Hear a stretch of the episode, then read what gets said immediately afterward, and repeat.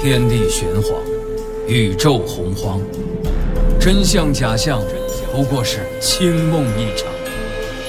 夏天挺热，冬天挺凉，人生百态，无外乎喜乐、忧伤。调侃却不乱侃，细说但不胡说。敬请收听小型对谈脱口秀，藏也藏不住，落锤开讲。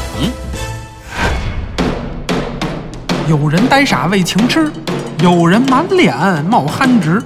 饥荒年月食肉糜，愚人节里聊愚人。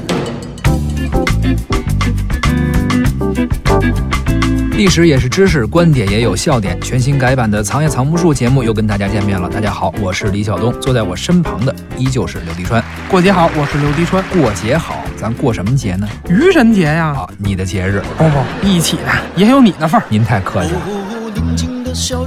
咱们这期节目播出的时间正好是四月初，没错，愚人节附近啊，恰逢新节目开播，真是咱们这个节目和这个日期的缘分啊，是天意。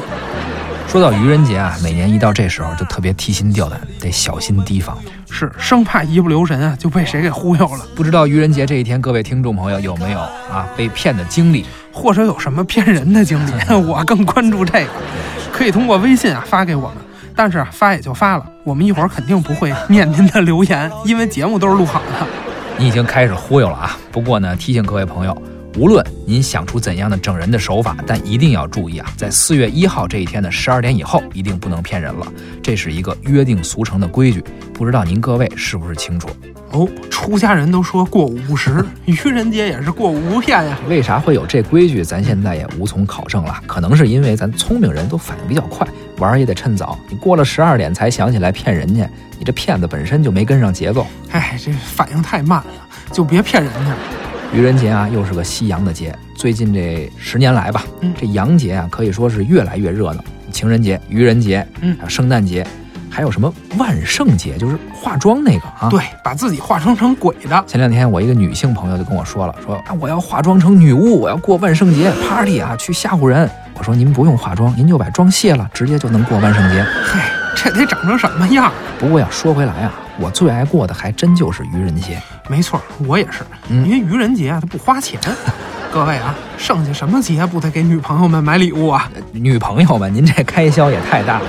言归正传啊，愚人节也叫万愚节、幽默节，这是一个纯草根的民间节日。哎，全世界哪个国家也都没认定这是法定节日啊，没谁因为它放个假。嗯，不过它的历史还挺悠久，十九世纪就开始流行了。但据说呢，普遍认为愚人节起源于法国。嗯，一五六四年的时候，法国打算实行新的纪年法，也就是现在的公历、阳历。这法国政府呢是打算印一套新的新版挂历。哎，中世纪以前，法国的新年啊，那不是一月一日，原来法国人把四月一日当新年的第一天。当然，现在咱都知道，新年是一月一号。对，可当时人们都习惯了四月一号当新年，所以推行新的这个公历纪年的时候啊，有阻力，民间民俗都很不习惯。肯定啊，人家都已经习惯原来这老习俗了。嗯四月一号就跟咱中国推行这公历纪年也得有一百多年了吧？哈，嗯很多事儿咱还是按照农历办。你就比如春节、大年三十儿，在咱中国人心中还是看的要比这个公历的这个新年一月一号要重要。回家过年呀，吃团圆饭呀，还是得这个农历的春节。是的，那有一些顽固派、保守派就非常不支持政府的这项举措，依旧把四月一号当新年。于是呢，这些新派的先锋的这法国年轻人就犯坏。新年不是这个送礼物啊、开舞会啊，嗯他们就在四月一号啊，传统新年那天，他们骗人，就专门骗那些顽固派。骗那些不习惯用这个公历的人，哎，他们俩就给这个这些人寄这个假的礼物，然后邀请人呢参加假的舞会。这不就放人鸽子吗？对，戏弄这些人啊，管人叫什么呀？叫四月傻瓜，这就是愚人节啊。嗯，有这么一种比较流行的说法吧。愚人节用了四百多年，从法国传到了全世界。它从法国的传统老新年变成了一个世界性的草根节啊，挺有意思。哎，原来新年的习俗呢也改变了，内涵也被彻底颠覆了。传统的节日啊，被赋予了娱乐时代的娱乐精神，也恰恰是因为这个，愚人节才拥有了走向世界的原动力。所以，别管是恋人啊，还是单身狗，咱最喜欢的杨姐非愚人节莫属了，因为它是娱乐、轻松、简单、无负担。这种娱乐精神，咱们得继续下去。藏也藏不住呢，今年改版啊嗯，不仅聊古玩收藏，还得走回到历史，放眼整个华夏。今天呢，咱们就借着愚人节，先回到历史中，给古人呀测测智商。好主意，历史人物测智商，愚人节里聊愚人。哎，说到愚人，嗯我首先就想到一位，什么时候人呢？差不多跟这个耶稣吧，跟耶稣应该是同时代的，哟，您您还认识以色列人？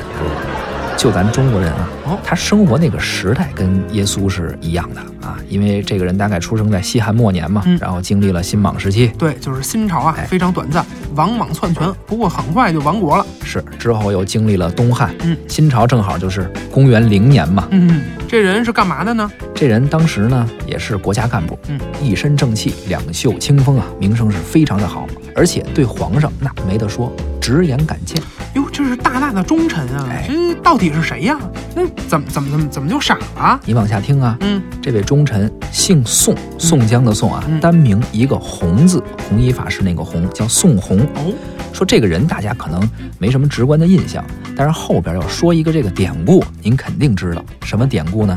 糟糠之妻这个成语就出自宋弘。哦，西汉的汉哀帝、汉平帝在位时候，这宋弘一直是国家干部，担任侍中。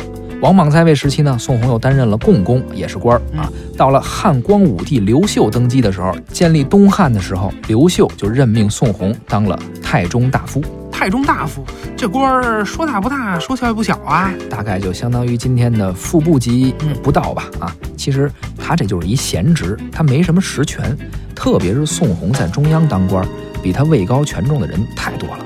不过啊，好在太中大夫究竟是皇上的顾问，面君很方便。对所以皇上也很信任他。嗯，有一天皇上跟他聊天，就问宋弘说：“宋弘啊，你说咱们大汉朝谁比较有学问？你看啊，跟着朕打天下这几位，文化素质不行啊，都是武将。这治国还是得靠文化人。你虽然官不大吧，但也算是四朝元老，赶紧的给朕推荐一个文化人。那宋弘推荐谁了？他推荐这位啊，叫嗯桓谭，沛国人，有才有学问，见多识广。嗯，宋弘呢没少夸他。于是这光武帝当即就召见了桓谭，而且给了他一个五品官。啊，太给宋弘面子了，见面就封官啊！哎，真有这么大本事吗？这光武帝呢，倒真是觉得这个桓谭这不错。嗯，但是宋弘自己其实心里有点含糊了。当时有这么个事儿，光武帝呢好热闹，喜欢搞个 party 啊，搞个聚会什么的。开 party 你得弄点音乐吧？嗯正好这个桓谭呀，他还会弹琴。全才呀！可问题就来了，桓谭对民间音乐特别有研究，他把民间这些曲调啊都改编成了琴曲来演奏。光武帝呢，平时久居深宫，哪听过这些呀？自然就觉得很新鲜。哎，领导喜欢就行了。可宋弘可坐不住了，嗯为啥呀？我把你找来是辅佐君主、共谋大业的，结果您跑这儿娱乐来了。这弹琴也算艺术，这也文化产业呀。可你弹这都什么玩意儿啊？在宋弘看来，只有宫廷里的音乐那是高雅艺术，哦，这些民间小曲儿都是荒腔野调。桓谭这么做会扰乱皇帝的心神。那这桓谭怎么办呀？宋弘对他可有知遇之恩啊！是啊，这桓谭当时立马就下跪啊，表示一定痛改前非，再也不能乱弹琴了。而且不光不乱弹琴了，以后但凡光武帝再开 party 啊，如果宋红在场，桓谭弹琴这手都得抖。嗨，宋红这性格可真是耿直。别说对桓谭了，这宋红啊，对皇帝他都有啥说啥。有一次，宋红见光武帝坐在一个崭新的屏风前，屏风上画了一大美女。谈话之间呢，光武帝就时不时的回头看看这屏风。这事儿宋红他也管，直接说：“我就没有见过喜欢美德如喜欢美色的人。”直接给光武帝就晒那儿了，这太没面子了，赶紧让人把屏风就撤了。哎呀，这么看宋弘也是有道德、有节操的大忠臣啊！你怎么能说人傻呢？这还不傻？皇上喜欢听音乐，他管着；而皇上看看美女，他也拦着。你这不是傻吗？哎，合着就是变着法儿不让皇上高兴。要不他这官儿啊，怎么就当不大呢？而且最傻的一件事儿，还不是这个。嗯，有一次啊，明明有了狗屎运，天上掉馅饼，他还不接着。嗯，什么意思？当时啊，这个光武帝的姐姐胡杨公主丈夫去世了，哦，也不知怎么了，偏偏就看上这宋弘了。嗯，公主咋说的？公主就跟皇上说呀：“宋公相貌品德啊，你这一屋子大臣没有一个人能赶得上他，你赶紧给我想点办法，我要追求他。”好家伙，这女追男，而且女方还是公主。嗯，这宋红可是桃花运加狗屎运一块儿来了哈。可不吗？光武帝立马就给这个宋红喊进宫了，然后呢，他就让公主在屏风后面听着。这回这屏风不是画着美女那块儿来，这回画的是孔子。嘿，画的都是仁义道德呀。可他干这事儿可并不仁义呀。哦，皇上就对这个宋红说呀：“你看呀，人要是富贵了，原来那些穷朋友，这能不联系的就别联系了。关键你联系他了也没什么话说，不是？这媳妇儿也一样。你看咱君臣现在日子过得都不错，你这媳妇儿还是西汉那会儿娶的呢。你也换换，朕给你挑个更好的。皇上可真会说，我都动心了。哎你这人哈，可你猜宋红怎么说的？啊，我卑贱的时候结交的朋友，现在关系都还好着呢。嘿，这老婆患难与共，更不能抛弃了。皇上就说呀：“哎，朕给你换一好的，你看朕这姐姐胡杨公主怎么样？你要是娶了她，我还得管你叫姐夫呢。哎，这是家庭事业双丰收的好机会啊！可你猜宋红怎么着？嗯一点没动心，就说了一句：‘糟糠之妻不下堂’，就是说不要抛弃共同患难过的妻子。嗯成语‘糟糠之妻’就出自于此。哎呀，这宋弘放着国舅爷不当，白白枉费了狗屎运加桃花运啊！可不是吗？最后因为弹劾上党太守，没有这个证据啊，嗯最后获罪了，被罢官回家。你说他算不算一位愚人？哎，这哪儿能算呢？这顶多算是情痴，这是耿直啊！明明是优良品德。嗨，我跟你说，一个人啊，那才叫真傻呢。你说吧。历史也是知识，观点也有笑点。愚人节从何而来？古人做过什么傻事儿？傻到感天动地，傻到遗臭万年，傻到千古流芳。这个藏也藏不住。愚人节聊聊中国历史上的愚人，给历史人物测测智商。我要说的这位是谁呢？他是一乞丐，叫花子，这人叫武训。说个电影您都知道，《武训传》那说的就是他的事儿。武训啊，出身很贫寒，七岁啊，父亲就去世了，就靠乞讨。小的时候呢，嗯，总被人欺负，后来给人打工，干点体力活啊。可是他就没文化，不识字儿，雇主呢也欺负他，做假账，拖欠工资。这是恶意欠薪呀，这劳资部门也不管管。那会儿哪儿比现在呀？上哪儿找劳资部门去？这谁管呀？不单是没人管，而且雇主啊还污蔑他敲诈，把他是暴打一顿，打得他是口吐白沫，连话都说不出来了。哎，这可太可怜了啊！你说他当时为什么不去报官呢？你说他要报官的话，我相信官府不会听信这恶人的一面之词的。哎呀，报官他不是不想，主要是不会呀。被打以后啊，武训大病一场，这一病三天都没起来床，在床上啊，他就想，不行，我为什么被人欺负呢？就因为我文盲，没上过学。从此他也不干别的了，不想别的了，我就当乞丐，我行乞。我以为想出什么新鲜的。但是啊，他要做一个有理想的乞丐，那他的理想是什么呀？他要办义学，让没钱的孩子能免费读书，改变命运。梦想确实很伟大，但他能做到吗？于是从二十岁起，吴迅就当乞丐，整整经历了十年啊。他是省吃俭用，终于攒下了一份价值两千两白银的家产，有房子有地。于是呢，他还真的就用了全部的资产来办义学，起名叫崇贤义塾。后来这件事儿被山东巡抚张耀文得知了，巡抚一听，哦，这事儿还了得啊，太感人了，立马又免税，而且还带头捐款，跟着就把这件事儿上报给朝廷了。那后来呢？毫无疑问啊，当年感动中国年度人物，慈禧和光绪那眼泪哗哗的，真的假的？给武训赐名儿。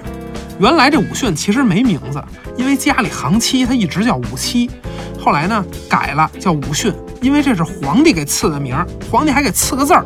快马加鞭，写个乐善好施的大匾给送山东去了，外加一件黄马褂，而且啊，清宫还给他赐了个官儿，叫义学正。相当于当时的省教育厅厅长了。哎，呃，巡视员吧，因为是名义上的。你说这武训啊，是不是很傻？他自己拼死拼活要饭挣来的家业，他连媳妇儿都不舍得娶，全捐了。咱见过裸捐的，没见过这么裸捐的吧？这算不算傻？你快打住吧啊！听完你说这个，我就俩心得。第一，如此看来，行乞那古往今来感情都是发家致富的方法呀。你这十年能攒出两千两银子，太扯了。我看神话故事都没这么神的。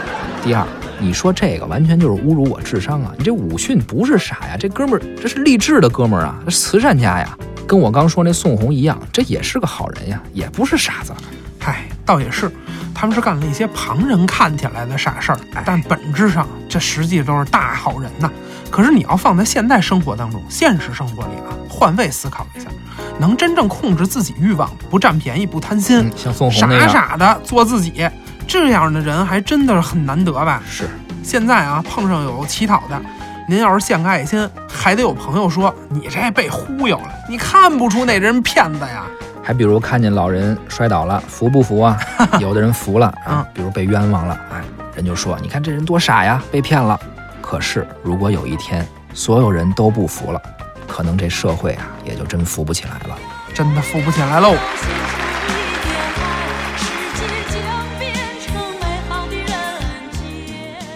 刚才那些呀、还不能算真傻，那都是善良，不是傻。咱得说几个真傻的。好，你可以开始自我介绍了。我要说的是，哎，谁呀？我要说的这位是晋惠帝司马衷，听名字您可能不太熟，嗯，但后面讲的他的故事您肯定不陌生。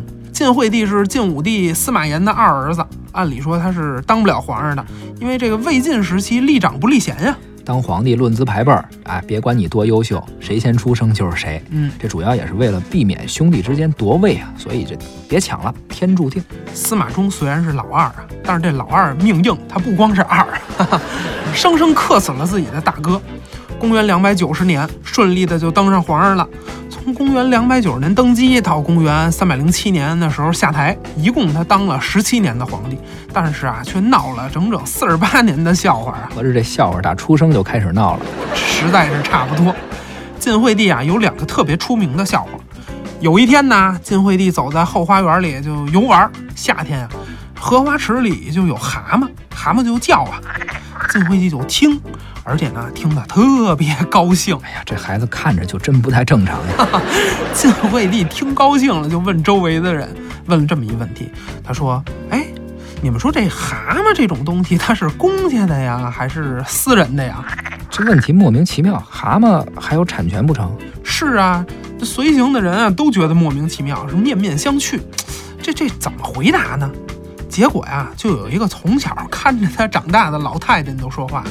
这人啊，估计是忒了解晋惠帝了。他就说：“陛下，这些青蛙呀，若是在官家地里叫呢，那就是官家的；若是在私家地里叫呢，那就是私家的。这不废话吗？说完了，哎，咱都觉得这莫名其妙似的。晋惠帝觉得非常的高兴啊，就大加赞赏。他觉着这解决了他苦思冥想的哲学问题，赏打赏了那个太监。这故事啊，我觉得我都没法评价了。这整个一西晋版的冷笑话呢。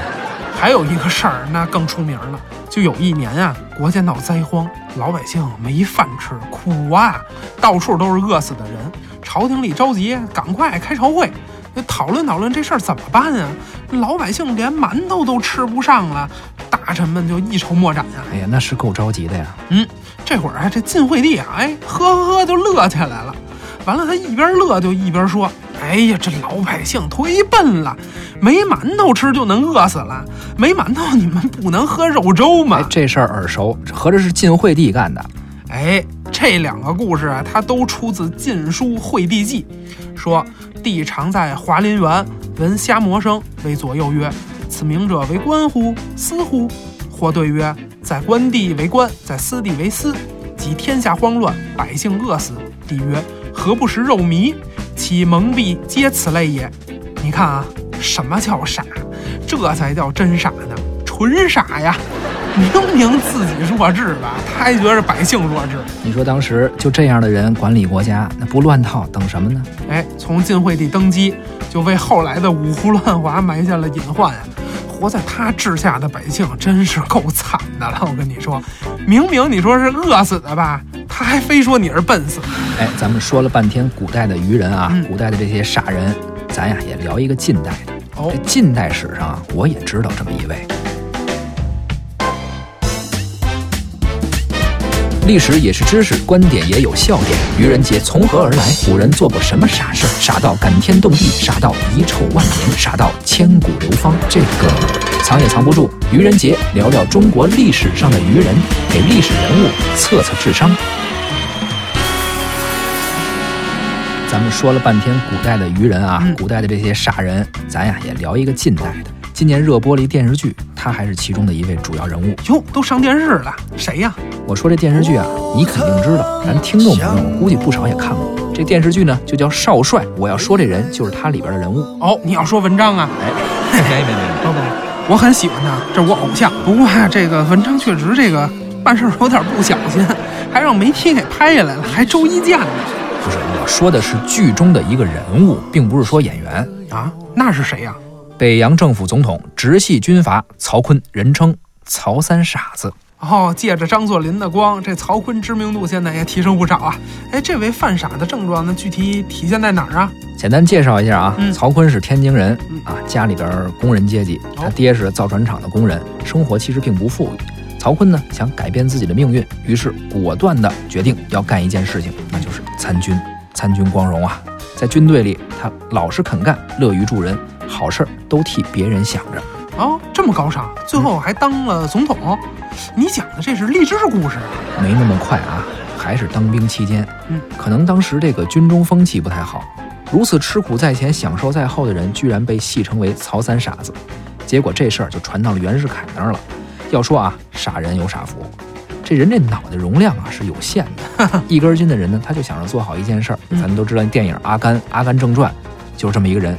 但是你所谓聪明的人，脑容量大的人，他往往想法有时太多了，所以他内耗都消耗掉了。这曹锟呢，就是这一根筋，他就一门心思学习练兵，逐渐还得到了袁世凯的重用。哎，我总结啊，这主要是跟对人了，也算是因傻得福啊。所以你说曹锟这人吧，其实你再回过头来想一想，他是不是真傻啊？你说他不傻吧？可是跟其他混到他同样这个位置的人相比，他确实不算聪明。何以见得？有这么一事儿啊，一九一二年辛亥革命以后，孙中山呢让袁世凯去南京就任临时大总统，就派这个蔡元培和宋教仁来北京接他。袁世凯肯定不想去啊，那是袁世凯多聪明啊！北京才是自己的地盘啊！于是呢，袁世凯想了一招，让曹锟发动兵变，就纵兵烧房子，连蔡元培和这个宋教仁住的这地方都给烧了，吓得俩人呀直接躲到了这个六国饭店，就在北京这东郊民巷那块儿。嗯这六国饭店背后呢也有很多故事，以后咱有机会再聊。第二天呢，外国驻军就说要保护侨民，就全都进了北京城。北京城当时是乱成一锅粥啊！哎呀，这不正是袁世凯想要的吗？就这样，他就可以不走了。对，他得留下收拾局面呀。可问题是第二天，嗯蔡元培、宋教仁就来找袁世凯了，仨人正跟这屋里谈事儿呢。这会儿曹锟高高兴兴就跑进来了，他也不看看这屋里都什么人，聊啥呢？立马高喊：“报告大总统，昨夜奉大总统密令，发动兵变烧房子的事儿已经干完了。”这不是缺阴阳啊？这下可好，全世界全都知道这房子是袁世凯下令烧的。其实你要不说，明眼人也能看出来。问题是你自己都说出来了。是这旁人想装糊涂都装不下去。不过呀，要说曹锟干最傻的一件事儿，还得是袁世凯死了之后。还有呢，那应该是一九二三年，曹锟大权在握，打算光宗耀祖，竞选大总统。哦，他以每张选票五千大洋的价格收买了四百八十个议员，就当上了总统。关键这事儿后来被爆出来了，赤裸裸的贿选呀，全国都知道了，全世界也都知道了。中国历史上第一个贿选丑闻就从他那儿出来了。本想耍个小聪明，结果成了世人皆知的大笑话啊！所以说呀，还是得踏实做人，认真做事儿，别耍小聪明。否则聪明反被聪明误啊！哎呀，我觉得聊完这期，咱们得好好休息几天了，满满的都是负能量啊。哎，都快把我自己聊傻了，赶快结束。得，时间也差不多了，愚人节的话题呢，咱们就先聊到这儿。历史也是知识，观点也有笑点，欢迎关注微信公众号“藏也藏不住”，获取更多精彩内容。藏也藏不住，咱们下期再会。再会。哎呀，时间有限啊，我跟你说，我很多内容都没聊到，这期还真是留下不少遗憾。你还想说什么呀？你看啊，咱说了古代的愚人，有啊，也说了近代的，民国的。唯一咱没聊当代的，我这心里啊，哎呀，遗憾遗憾不不，当代的傻子一直聊着呢，啊！哪儿聊聊聊哪儿了？这不一直在我边上聊呢吗？谁呀？谁呀？谁呀？谁呀？谁呀？谁呀？谁呀？谁呀？谁呀？你说呢？你说呢？老天爱笨小孩。